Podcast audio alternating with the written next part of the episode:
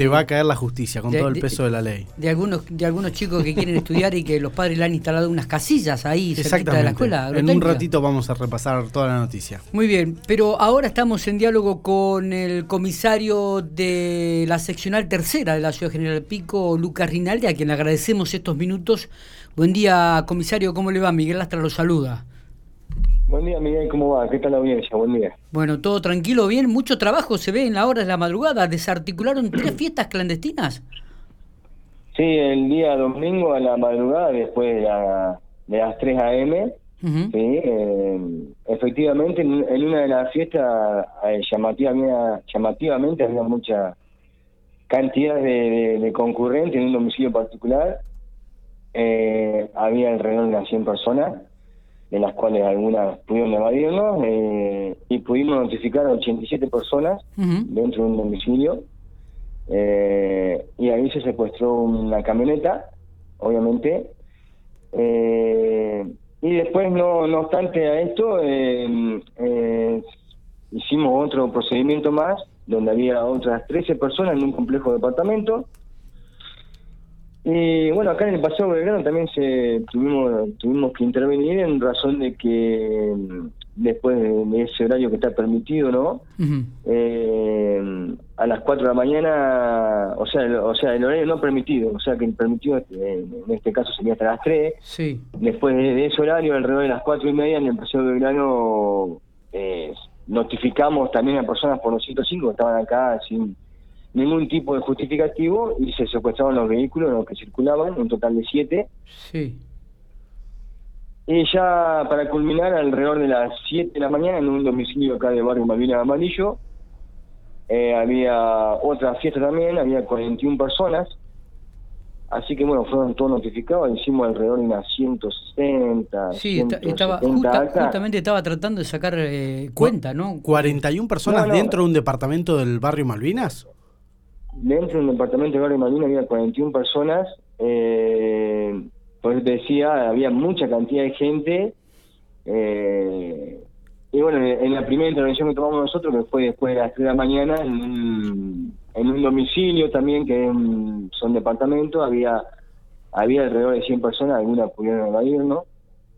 Pero bueno, igualmente pudimos notificar a 87 personas por 205 eh, bueno, ahí secuestramos un, un vehículo en el, que se utiliza para, para concurrir a este lugar, ¿no? O sea que en total yo me da la cuenta 141 notificaciones y 8 vehículos retenidos.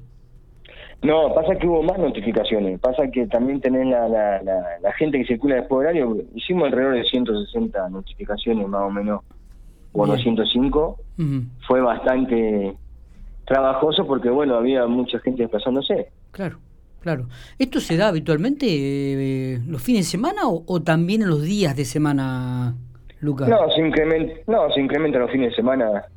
Se ve mucho más incremento de, de, este tipo de, actitudes por parte de la gente, ¿no? Claro. ¿Y, ¿Y, cómo lo toma la gente cuando este, comienzan a notificar o, por ejemplo, cuando llega la policía? ¿Entienden, no, no entienden?